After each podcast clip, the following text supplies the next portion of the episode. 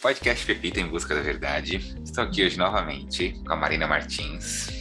Tudo bem, Marina? Tudo ótimo, Júlio. Obrigada pelo convite. Não, que é isso. Obrigado você por, por ceder mais tempo aqui para conversar comigo. Eu fiquei muito feliz de te conhecer e eu fiquei muito, muito impressionado com a sua trajetória e com toda a sua virada de chave, né? Essa busca por propósito. Eu não sei se chegou a ouvir todos os episódios aqui, mas uma coisa que depois eu fiquei pensando é uma, uma constante aqui a gente conversar sobre essas transições profundas de carreira, assim, sabe? É muito legal conversar com pessoas que já passaram pelo, pelo cabo da boa esperança ali, sabe? E eu queria muito, nesse episódio, que você contasse um pouco mais em detalhes, né, sobre o Somos Todas Marias, que é o que está empreendendo hoje. É uma alegria poder falar desse projeto. Ele é muito especial para mim, primeiro que eu nunca havia me visto como empreendedora.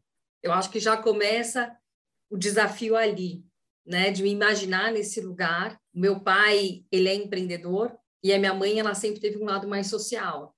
E o meu pai é uma das pessoas mais inteligentes que eu conheço. Então, acho que isso me causava é, um certo receio de falar assim, ah, eu, eu nunca vou ser igual. Mas quando eu fui para Bangladesh, o que, que aconteceu? A gente foi conhecer o Garmin Bank, e a gente foi numa vila rural, e aí tinha as reuniões com as mulheres que são as clientes do, do banco, né? Que o Yunus vai lá, empresta dinheiro do microcrédito. E foi nessa experiência que as mulheres vendo a gente, elas ficaram muito impressionadas que a gente estava sem os maridos. E ainda mais quando sabia que a gente tinha filho. E elas quiseram convidar a gente para ir na casa delas, para a gente conhecer e tal. E aí, andando assim, no caminho para ir para a casa de uma das mulheres, assim, no caminho eu tinha visto assim: tinham duas vacas e dois patos. E aí, então, eu entendi qual era o negócio daquela mulher, que era tirar o leite e vender os ovos do pato. E naquele momento eu falei, poxa, mas isso aí eu poderia fazer. Eu acho que foi ter uma pequena virada de chave, sabe? De eu, de eu conseguir me, enxer me imaginar num lugar empreendendo. Mas tudo bem, voltando, acabou Bangladesh, eu voltei para Hong Kong, a Ana foi para São Paulo, e a gente,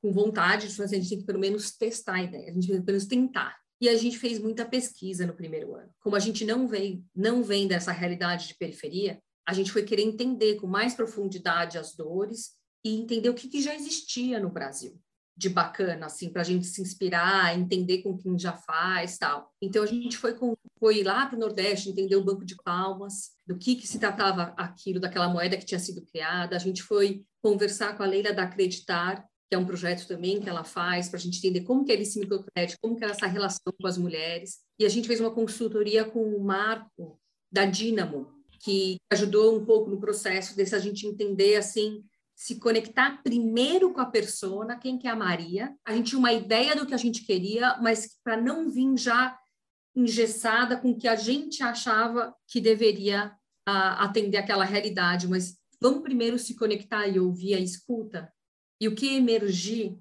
a gente trabalha junto com elas. Então, foi bem assim o processo. Então, primeiro ano foi, foi essa, esse mergulhar e criar um time, né? mulheres que iam acompanhando a gente na viagem de Bangladesh, e quando a Ana voltou, falou assim, o que estão fazendo que eu quero fazer parte? Então, a gente acabou, que a gente chama o nosso time de incubadoras, a gente tinha sete mulheres juntas trabalhando com a gente, durante esse um ano das pesquisas tal. No segundo ano, a gente foi para Poá, foi o território que a gente escolheu para ser o nosso piloto. Então, a gente ligou para Gerando Falcões, eles tinham um curso que era patrocinado pela Vult Cosméticos, que era um curso de maquiagem. A gente já sabia que a gente queria focar era no ramo da beleza. Então a gente pediu, podemos ir lá falar para essas mulheres o que, que é o Somos das Marias e ver se elas têm interesse. E aí foi assim, Júlia, a gente foi lá, teve uma conversa e o que emergiu foi tão forte porque o que trouxe a conexão com elas foi um relato de violência doméstica. Aí você vê aquelas as histórias uma se conectando ou se enxergando a dor do outro ou ou eram muito amigas e não sabiam o que a amiga tinha passado. Então, acho que criou uma cola, um reconhecimento naquele grupo. E aí a gente conseguiu que 30 quisessem participar do Somos Todas Marias. A gente nem sabia direito, assim, o que a gente ia oferecer. E a gente falou, olha, a gente, a gente vai criar juntas, a gente não está pronta, a gente vai criando, mas a gente sempre focou com elas que, que a gente não era assistência, que a gente era negócio o que impulsiona a gente a criar o Somos das Marias, mostrar que existe uma nova forma de fazer negócio, que dá sim para você ter sustentabilidade financeira e impacto. Então, para a gente, só valeria a pena entrar naquela aventura do Somos das Marias se fosse para ser um negócio. A gente não queria, naquele momento, criar uma ONG. Então, a gente sempre deixou isso muito claro, mas a gente começou a fazendo, foi a parte da... A, a gente entendia que educação era muito forte, e é uma educação que você tinha que falar dos seus sentimentos, das suas emoções, que a gente entendeu que aquilo trouxe uma cola incrível, e dessa mulher começar a se reconhecer como uma empreendedora e falar de gestão financeira e também falar sobre a parte da violência. Então a Gabi, a Gabi Garcia, ela fez parte, ela que trouxe o conteúdo de dessa parte do que que é tipos de violência, tal. ela que formou junto com a gente naquele grupo muito especial. A gente começou isso em janeiro, em março veio a pandemia. Só que assim, veio a pandemia em março no Brasil, só que eu já estava vivendo a pandemia em janeiro aqui em Hong Kong. Quando começou o caso no Brasil, eu falei, gente, já vamos mudar tudo para online, porque não são 14 dias e vai resolver. Isso aí com certeza vai durar mais. Então a gente a gente não sabia como que elas iam, né, se adaptar com o Zoom, como que era a internet, qualidade de conexão, tal. E a gente fez então metade da nossa formação presencial e a outra metade tudo pelo Zoom. Naquele momento que a gente estava, a gente entendeu que a Maria tinha muito impacto a formação, tinha muito impacto o que a gente tinha feito, isso sem a menor dúvida, mas que ela ela precisava de uma coisa concretude. Eu, a gente tinha que ajudar ela a colocar a comida na mesa no dia seguinte. Ela está lá sobrevivendo, ela tem que pagar o boleto. E a educação ela é importante, mas ela é uma coisa um pouco mais a longo prazo, né? Então faltava essa, o que que a gente podia trazer para elas para resolver num momento mais é, imediato, né? De gestão, coisa bem concreta sobre o negócio. E aí a gente foi entendendo assim bem profundamente as dores das Marias. Então, trazendo qual que é o nosso perfil, né? Então, são mulheres que moram nas, nas, regiões periféricas do Brasil, que trabalham no ramo da beleza. Então, ou elas têm o seu próprio salão, que ela já está nesse estágio, ou o que acontece, assim, elas começam sendo que a gente chama beleza móvel, então, ela, ela é uma manicure, ela vai na casa da cliente e faz a unha. Depois, ela começa a ter uma clientela maior, ela começa a atender dentro de casa. Ou se ela tem uma garagem, ela começa a transferir. A garagem se transforma num mini salão, até que ela chega a um ponto de ter o próprio salão. Então, a gente atende todas essas mulheres. Esse é o nosso, nosso perfil de Marias. Assim, 70% são negras ou pardas, elas são mais de 70% arrimo de família, e tem uma realidade que é difícil, porque elas têm dívida também. Na vida, essa instabilidade financeira, ela faz parte do dia a dia. O que acontece, se uma tem um cartão de crédito e a vizinha precisa fazer uma compra no crediário, acaba usando o cartão e às vezes ela deixa de pagar. Aí aquela Maria fica com o nome negativado. Ou tem uma conta de luz que está em atraso. Então tem essas mini dívidas, mas que faz parte de uma realidade e ela não tem acesso a crédito, morre de medo de banco, porque já foi passada para trás muitas vezes. Muitas pessoas enxergam esse tipo, vamos supor, de mercado consumidor e explora. A gente tem, tem um conceito que chama assim: existe uma multa por você ser pobre. Que é assim, quanto mais pobre você é, você paga mais caro pelas coisas. E é essa lógica que a gente contesta. A gente acredita que essa forma como as relações são construídas, ela se torna uma injustiça social, onde essa mulher ela trabalha muitas horas e ela trabalha para pagar o boleto. Ela não consegue comprar produtos de qualidade num preço acessível. Quem revende para ela é a pessoa que financia a compra, então ela acaba pagando um produto 50% mais caro, enquanto que no salão da periferia o valor de uma unha, de um cabelo, é 50% mais barato do que se comparar com a cidade, com o asfalto. Então, essa conta, ela é muito difícil de fechar. Então, essa mulher, ela trabalha muito para pagar as contas, mas ela não tem a menor ideia no final do mês o quanto que o salão gerou de receita. Ela não sabe qual que foi o total de receita, quantos clientes que eu atendi e qual que foi o lucro no final. Então, olhando para tudo isso, a gente foi tentando encontrar as nossas soluções. Então, hoje, o que, que a gente tem? A gente tem uma parceria com a Cicred, onde a gente oferece microcrédito a um juros um quarto do que, que é os juros que essa mulher poderia ter acesso. E só que tem uma condição, que a Cicred fez uma política de crédito exclusiva para o Somos Todas Marias. Elas, elas têm acesso a esse crédito desde que passem pela nossa jornada. Então, o que a gente começa a ver no Somos Todas Marias, que eu acho muito legal, a gente fazer essas parcerias, a gente acabar trazendo uma inovação para dentro de alguns mercados, que é para enxergar esse público, tem que tratar ele de uma forma diferente, porque as condições não são iguais. Então, a gente tem essa parte do microcrédito que eu comentei, tem a parte que a gente está desenvolvendo junto com a indústria. Então, a gente oferecer produtos para Maria, eliminando o intermediário, então, onde ela consegue ter produtos mais baratos, preços acessíveis e com qualidade muito boa também. E a gente fez uma parceria com uma empresa que é um sistema de gestão para salão de beleza. Então, essa empresa ela já existe, chama Trinks, e ela tem mais de 15 mil salões de beleza que ela atende. Então, faz agendamento online, faz essa parte do fluxo de caixa, receita, despesa, tal. E a gente conseguiu também fazer uma parceria com eles, que para as Marias, elas têm 80% de desconto. Se o custo para ter aquele sistema custaria 65 reais por mês, para a Maria, isso acaba sendo por 14 reais. Claro que tem uma parte que é da cultura, né? A gente trabalha muito com elas, a importância de você ver seus números, tal,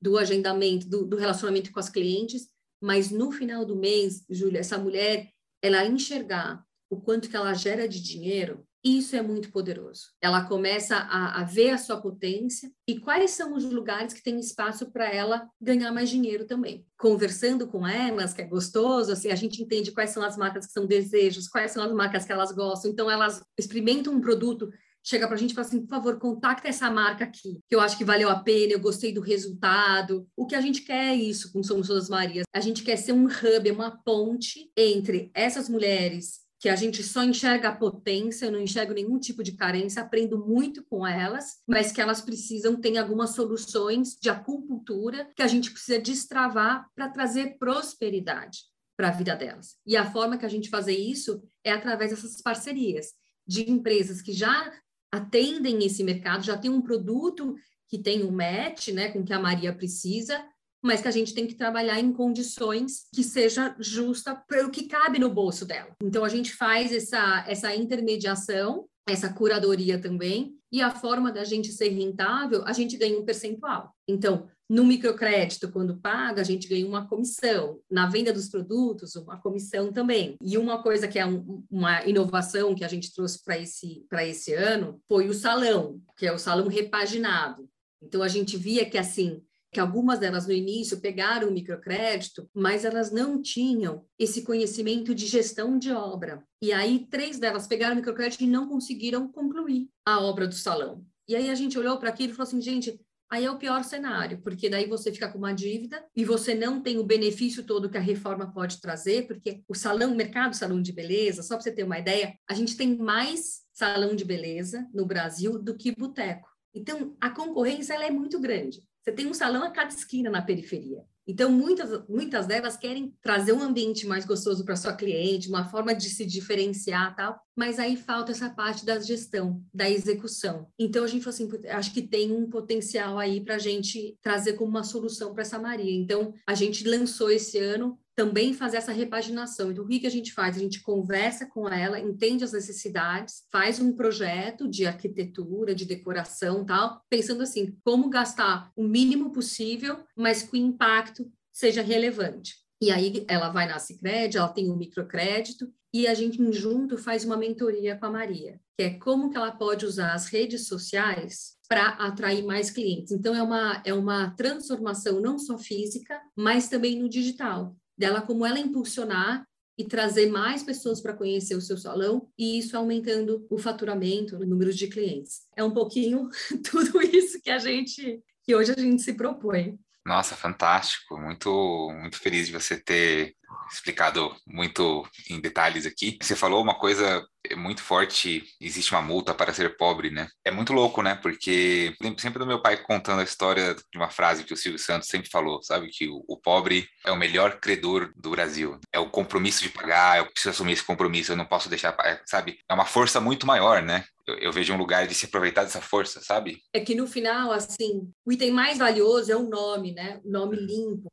para poder ter a casa, o aluguel, comprar as uhum. coisas. Sem isso, não tem outra forma. Não tem uma reserva, não tem alguém que vai emprestar. Quando eu estudei um pouco de educação financeira, eu com a minha cabeça, etc., né? Tipo, nas minhas circunstâncias sociais e tal.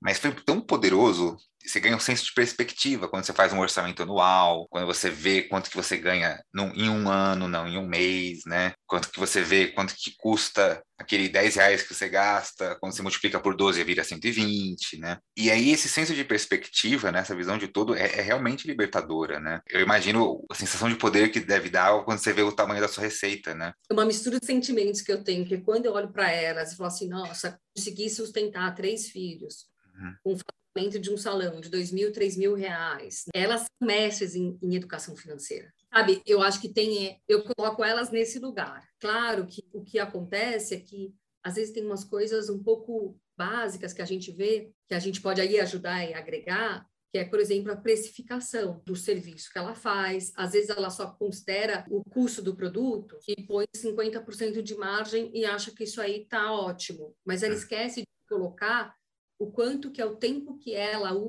que ela vai gastar para fazer aquele serviço. Isso tem que estar tá dentro do pacote. Então a gente viu alguns casos que era melhor ela não vender um certo serviço que ela tinha prejuízo. Eu acho que essas coisas, essas reflexões e principalmente no coletivo entre elas muito poderoso. Principalmente que a gente vê, Júlia, assim, que tem uma coisa já intrínseca assim da nossa sociedade, que é elas têm esse lugar de invisibilidade. Tem coisas que que chegam assim, isso que não é para mim. A sociedade coloca, né? Não enxerga o mercado. Então, então existe esse sentimento e eu acho que quando a gente vem com ferramentas, poxa, que grandes salões usam de gestão, e ela vê no começo, ela fala assim, ah, não, mas é eu não entendo isso, porque, ah, estou acostumada com a minha, anotar na minha agendinha, não sei o que e tal. Não, não é você que está acostumada a anotar na agendinha, está todo mundo acostumada, é uma mudança de cultura que não é de você, é, é geral, né, é ser humano, então tem muito isso que a gente traz, sabe, assim, que, é. tipo, você merece, você pode, é, tem que ter esse acesso, e eu acho que trazendo elas para ter acesso a esses produtos, mas que principalmente que elas paguem um valor que cabe no bolso, isso traz dignidade.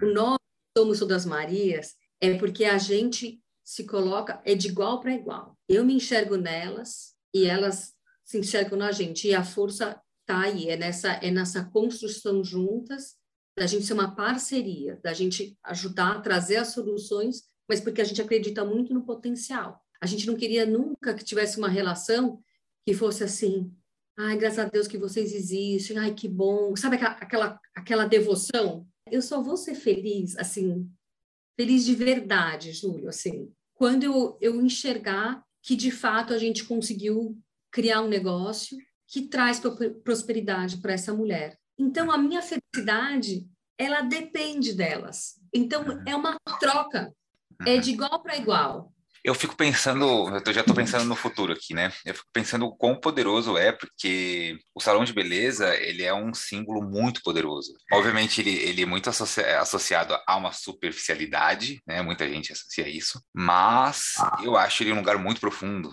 porque é. muitas histórias são trocadas, né? São. É, já, eu acho que o salão de beleza, ele já é um negócio de impacto por si só. Por quê? Primeiro, assim, sei lá, para eu levantar minha autoestima, tá? Eu ficar mais confiante, tá? Nossa, quantos anos de terapia eu tenho que fazer para uhum. dar resultado? Salão de beleza, depois de uma hora, uma maquiagem, uma escova, você está se sentindo extremamente poderosa. É um efeito imediato na autoestima. Fora isso, tem o papel que é da cabeleireira. A gente tem uma relação com a cabeleireira que é uma relação de confiança. E uhum. quando você salão, começa a ter os papos. Fala assim, ah, como é que você tá? Não, putz, terminei com meu namorado tal. A cabeleireira vai dar palpite. Aí as clientes que estão em volta também vão palpitar. Isso é normal. Isso é, é muito do feminino, é essa roda de conversa. Uhum. A nossa visão é o quê? Para esses salões que passam, essas mulheres que a gente entende que são agentes de mudança, que entende o seu papel naquele salão, que ela não está ali sendo somente uma cabeleireira, ela está ali para apoiar uma outra mulher existe um conceito que é o papo de salão. Agora, o nosso passo que é a gente dar um treinamento para essas mulheres, agentes de transformação, para elas se enxergarem nesse papel e a gente capacitar elas para conduzir esses papos de salão, que seria mais ou menos assim. Uma vez por mês, ela vai gerar conteúdo dentro do salão de beleza dela. As clientes, ó, o que, que vocês querem saber? Vamos falar de violência, vamos falar de mulheres inspiradoras, vamos falar das dificuldades, vamos falar de educação de filho, qualquer assunto que elas quiserem. Daí a gente faz uma, uma curadoria do material. Por exemplo, a gente vai selecionar um vídeo, vai fazer algumas perguntas, tal, dá esse suporte para essa Maria, essa agente de transformação, e ela é que vai conduzir essas rodas de conversa. Então, ela vai chamar as clientes dela e as amigas para ir no salão aquele dia e ter essa roda de conversa, esse papo, que é exatamente a gente se conectar nas nossas fragilidades, nas nossas vulnerabilidades, na força do coletivo, todo mundo ficar melhor, todo mundo se apoiar. Maravilhoso isso. Nossa, é fantástico. Tô, fiquei empolgadíssimo de ouvir. Eu sinto que é, é altamente contagiável, né? Se, se, já, já não estiver acontecendo isso, quando vocês encontrarem o, o, caminho dessas rodas, acho que vai ser fantástico. É, a gente já teve a primeira roda, foi no Salão da Ana Paula. Ela teve a mentoria das redes sociais e ela chamou as clientes para falar assim: o que, que a gente oferece além de um bom serviço de beleza, para entender esse o que, que a gente tem que continuar fazendo e o que, que pode sair.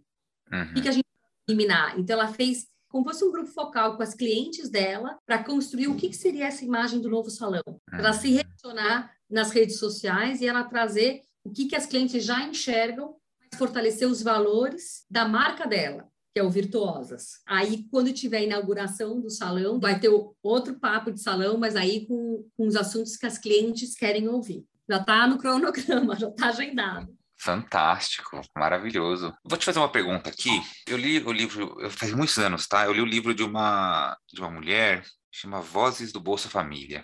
Ela passou muito tempo no Nordeste com famílias. Ela fala no livro que assim só deu certo porque era para as mulheres que o dinheiro. Basicamente, tipo, porque a mulher tem o senso de responsabilidade, ela ela que cuida da família, etc e tal, sabe? E aí um outro ponto que eu acho que é, talvez fosse legal a gente falar também, que eu acho muito fantástico é que eu acho tão forte o que você está falando, mas é forte feminino, sabe? Você está criando um negócio é, da força do feminino. Mulheres fortes com a força feminina, né? E não com a agressividade, com as características da energia masculina, né? Não tô nem falando de homem e mulher, assim. Eu acho muito genuíno, assim, sabe, do, do que você está me contando. Eu acho que essa parte da, de investir na mulher, quando você faz uma tese de investimento, a mulher, de fato, ela é mais rentável porque ela vai ter essa preocupação. Você pensar em impacto, é, já tem estudos comprovados que o homem, se ele for ganhar um pouquinho mais, às vezes ele vai gastar na bebida, ele vai gastar em outras coisas que não vai priorizar a família. E acho que a mulher, Júlia, assim, a, a gente já nasce, né? Tá parte da natureza essa essa preocupação. A gente tem esse olhar do coletivo, então Algumas teses já foram comprovadas, por exemplo, a Melina Gates, nos investimentos dela de filantropia, sempre é direcionando para a mulher. O próprio Celso Altaide, na época do Covid, ele criou um, um cartão de doação para o pessoal da favela poder comprar a cesta básica, né? Que estava todo mundo enclausurado, não tendo dinheiro e tal. O cartão era dado para as mães, porque era um cartão de débito. Você podia gastar qualquer coisa. Ele não carimbou o cartão, ele não deu a cesta deu dinheiro na mão. Eu adoro esse conceito que ele trouxe. Quem é você, né, doador, vai falar para mim qual é a minha prioridade. Quem vai saber a prioridade é a mãe, ou é os pais, né, assim, de uma forma geral. Mas a mulher, assim, não que o homem não tenha isso, mas a mulher já tem essa coisa mais natural. Mas eu também queria aproveitar e, e assim, nessa experiência toda do Somos Todas Marias até agora, tem alguns homens que, que eu venho conhecendo e que eu sou encantada. Eu acredito muito no equilíbrio entre o uhum. masculino e o feminino, porque às vezes o feminino, a gente tem essa, essa energia feminina da sensibilidade, do coletivo tal, mas o masculino, quando vem com aquela coisa da objetividade, da ação, ou até assim de ser um pouquinho mais, de arriscar mais, que a gente vê esse balanço que foram super agregando muito para a gente. E agora a gente está num momento super especial do projeto, que a gente está fazendo uma rodada de captação pela primeira vez. Nas próximas duas semanas deve ter o resultado, né, de quem vai investir com a gente e tal. Mas teve, assim, a primeira pessoa, a gente fez um pitch, essa aí foi super engraçado, assim, super curioso. A gente fez um pitch, eram só investidores homens, só startups, só gente que era que tinha um time de mulher e, e para falar do mercado de beleza. E, e a gente foi a, a, a, startup mais bem votada, e, e quem estava lá ouvindo era um homem,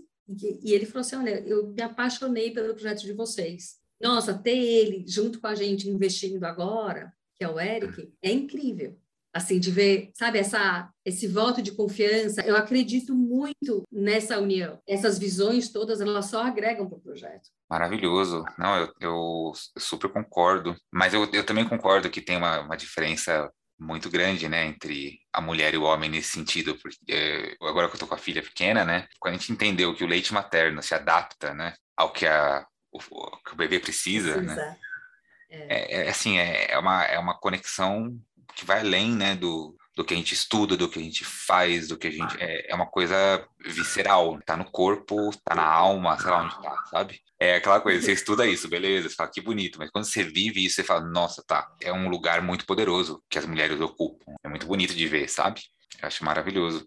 E aí, eu, assim, curioso, né? Porque eu fiquei muito interessado quando você falou que a mulher tem esse lugar, que, querendo ou não, começou pelo menos que, que você me contou na sua história, quando você teve filho. Que você disse que estava olhando para os seus filhos e alguma coisa te fez falar, quero que eles sejam pessoas boas, então você mudou toda a sua vida a partir da maternidade. Eu não tenho, assim, a menor dúvida o impacto, quanto foi transformador, assim, porque antes eu, eu tinha mais ou menos assim, tudo que eu queria conquistar estava acontecendo, sabe? Tudo era planejado, tudo organizado, as coisas fluindo. Tá vendo um filho, ele mexe com você de uma forma assim que ele te obriga a olhar para você, você tem que se ajustar. Eu tenho dois meninos, cada um muito diferente do outro, eu tenho que ser uma mãe diferente um do outro também. Então eu que tenho que me moldar a eles, não eles têm que se moldar a mim. Então é, é o tempo inteiro você refletindo e criando essa relação e nutrindo essa relação com muitos desafios. Eu acho que para mim assim é o mais desafiador é meu papel com mãe, porque assim você não tem uma eu não tenho uma recompensa a curto prazo. Eu só vou saber se o que a gente está fazendo hoje daqui a 20 anos se deu certo. E o certo ainda é assim, não é o que, que eu acho certo. O certo é entende os seus talentos, entende as dores do mundo e como que você vai fazer para ajudar o mundo ficar melhor. Agora, se você quiser ser artista, engenheiro, professor, qualquer coisa, não jardineiro, não interessa, só que você tem que ser só responsável. Isso que eu, eu adoraria ter para eles, assim, que eles estivessem muito livres de escolher o que eles querem viver, mas com uma responsabilidade de arcar com as consequências. Olha, eu quero é essa profissão, é isso que eu quero fazer, o quanto que eu vou ter de dinheiro, o quanto que vai ser meu custo de vida e você tem que dar conta. Tem momentos que eu me questiono muito, que às vezes eu tenho um embate, quando eu tenho uns embates que são fortes, é quando eu vejo que eu estou querendo impor a minha vontade. E aí eu tenho, mas daí eu volto para trás, aí, falo, daí vou na terapia, mas cara, eu não, eu não acredito nisso. Por que que tem isso? Mas às vezes você tem só uma referência, né? E você tem que ampliar. Eu acho que a coisa mais poderosa, assim, eu não consigo imaginar alguém ou alguma coisa na minha vida tendo mais poder que os meus filhos têm em provocar todas as reflexões que me obriga a ser uma pessoa melhor, sabe? Muito bom. Nossa, que jeito incrível da gente concluir a nossa conversa, mas temos ainda um, um pequeno bate-bola que eu queria fazer com você. E a primeira coisa que eu queria te perguntar é o que é verdade para você? É um processo, que é quando a gente tem que descascar essa cebola, tirar toda a expectativa que os outros tiveram sobre a gente e a gente ir mergulhando cada vez mais e buscando a nossa essência. E para mim é uma responsabilidade. Eu não abro mão disso. É nesse estado aonde eu de fato encontro paz. Eu tenho uma consciência que faz assim, eu estou fazendo o que eu vim fazer nesse mundo, sabe? Maravilhoso. Queria que você me desse um conselho.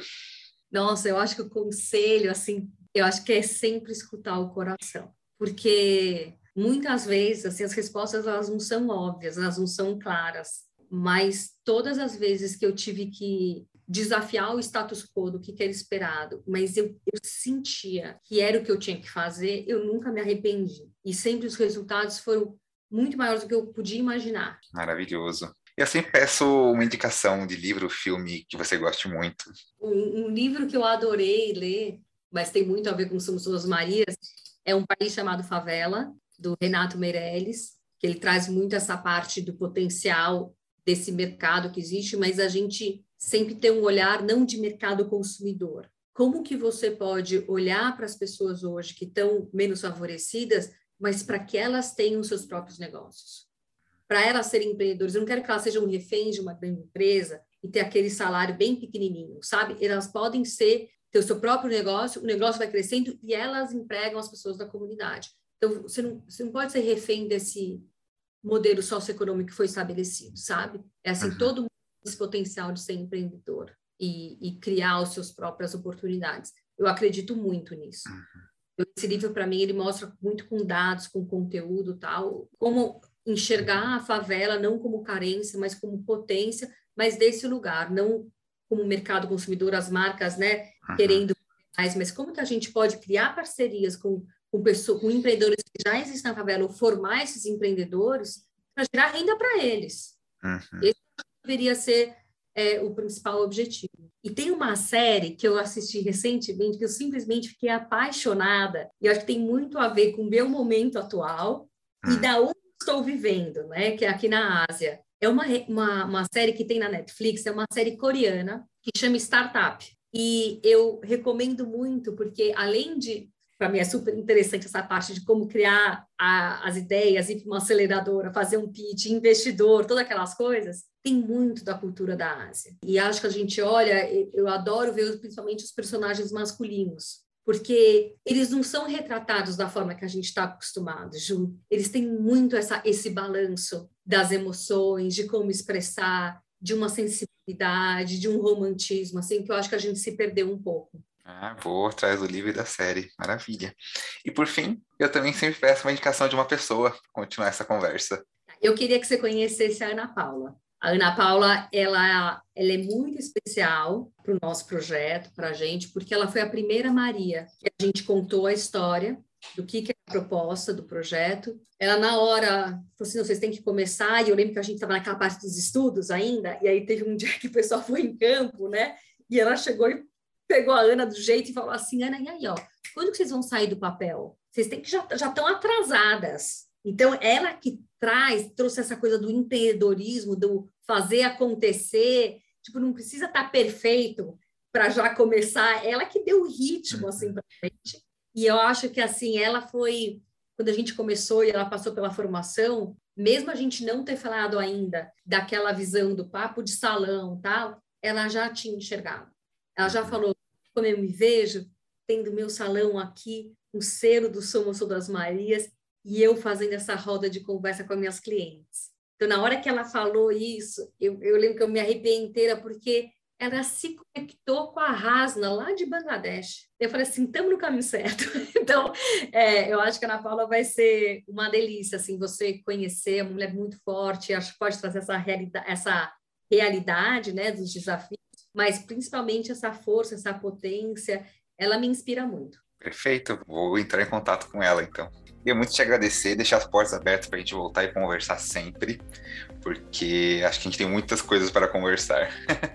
Eu queria agradecer assim essa oportunidade. É, eu acho que isso que você está se propondo a fazer, eu vejo muito valor, porque eu acho que é nas histórias que a gente se reconhece, a gente se fortalece. Então, que delícia saber que tem pessoas como você trazendo, criando esse movimento, alimentando essa energia, para a gente não desistir e não achar que é impossível, né? A gente tem que acreditar que nessa força que a gente tem de fazer esse mundo melhor. Juro, muito obrigada. Obrigado também.